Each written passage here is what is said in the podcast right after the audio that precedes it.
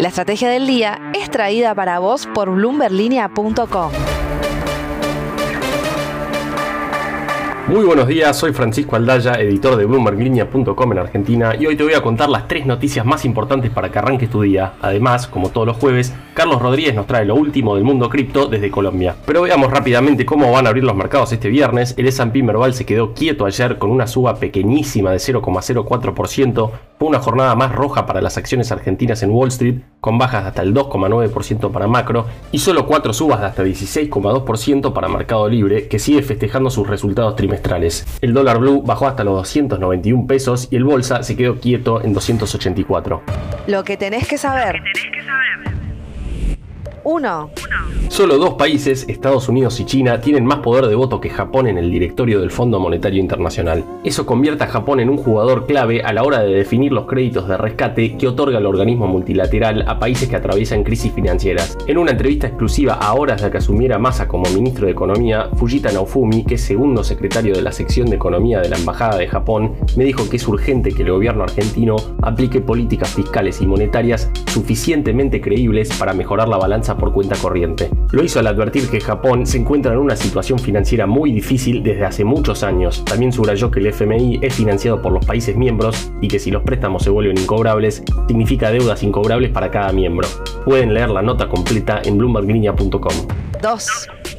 ¿Cómo reaccionaron dos de los principales bancos del mundo a las medidas que anunció el miércoles Sergio Massa? Bueno, te cuento. Por un lado, Barclays dijo que aunque Massa no detalló en profundidad los números detrás de las medidas, confían en que el nuevo ministro tiene suficiente capital político para ir encontrando el equilibrio necesario para que se calmen los mercados y poder cumplir con las metas del FMI. Pero del otro lado, Goldman Sachs fue mucho más pesimista al afirmar que las medidas se quedaron cortas y que el recorte de subsidios mayor al previsto originalmente va a ser social y políticamente desafiante. Y agregaron que estuvo ausente cualquier medida o anuncio para hacer frente a un tipo de cambio cada vez más sobrevaluado y estrechamente controlado. Es un buen resumen de cómo reaccionó el mercado, muy dividido. 3. Binance, que es el mayor exchange cripto del mundo por volumen negociado, lanzó oficialmente ayer su tarjeta prepaga desde donde se va a poder transaccionar directamente desde saldos en criptomonedas. La tarjeta Mastercard es similar a la que ya ofrecen en Argentina Lemon y Velo y como sus competidores también ofrece reintegro cripto por cada transacción. En el caso de Binance, el porcentaje de cashback que te devuelven con cada compra va de entre el 1 y el 8% y siempre es en la propia moneda de Binance que se llama BNB. Eso es una diferencia con Lemon, por ejemplo, que lo hace en Bitcoin y por 2%, y Velo, que lo hace en varias criptomonedas y generalmente al 2%. A pesar del invierno cripto en términos de precios, se va calentando así la competencia en este segmento. Mundo Cripto. Y hablando de cripto, Carlos Rodríguez, contanos por favor qué es lo más importante que estuvo pasando esta semana. Esta semana estuvo cargada de noticias para el mundo cripto, desde estafas hasta la entrada de grandes jugadores a la industria. Por el lado de las estafas, piratas informáticos atacaron el ecosistema de Solana en la madrugada del miércoles con miles de billeteras afectadas. Según la firma forense de blockchain Elliptic, el robo pudo haber alcanzado a 5,2 millones de dólares en criptoactivos de más de 7.900 billeteras.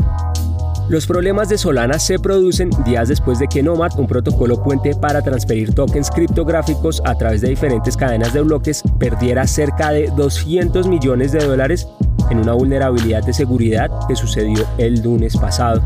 Pero no todos fueron malas noticias. BlackRock, la mayor gestora de activos del mundo, se asociará con Coinbase Global para facilitar a los inversionistas institucionales la gestión y el comercio de Bitcoin. Los principales clientes de BlackRock podrán utilizar su sistema de gestión de inversiones para supervisar su exposición al Bitcoin junto con otros activos de cartera como acciones y bonos, según informó la compañía. También Gucci y Tiffany se sumaron esta semana a la multitud de marcas de alta gama que se sumergen en el ecosistema cripto lanzando proyectos relacionados con los NFT.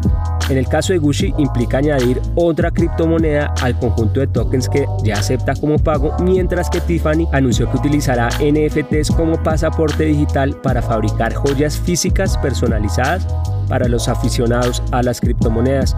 La demanda de mercado de NFT se ha desplomado en los últimos meses, pero aún así, los ejecutivos de la industria dijeron que muchas grandes empresas de consumo continúan viendo esta tecnología como una forma prometedora para interactuar con los clientes.